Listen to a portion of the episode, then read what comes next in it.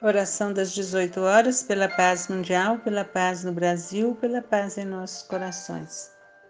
Comecemos por nós mesmos uma mensagem de Chico Xavier e Emmanuel do livro Relicário de Luz. Amigos, ensina a caridade, dando aos outros algo de ti mesmo, em forma de trabalho e carinho, e aqueles que te seguem os passos virão ao teu encontro oferecendo ao bem quanto possuem.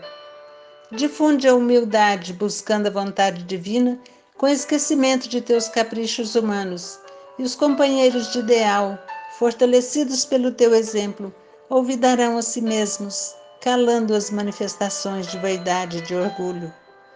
Propaga a fé, suportando os reveses de teu próprio caminho, com valor moral e fortaleza infatigável e quem te observa crescerá em otimismo e confiança.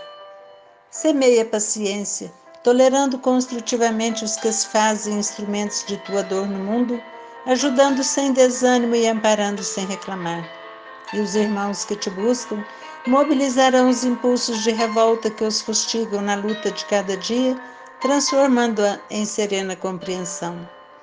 Planta bondade, cultivando com todos a incansável gentileza, e os associados de tua luta encontrarão contigo a necessária inspiração para o combate à maldade.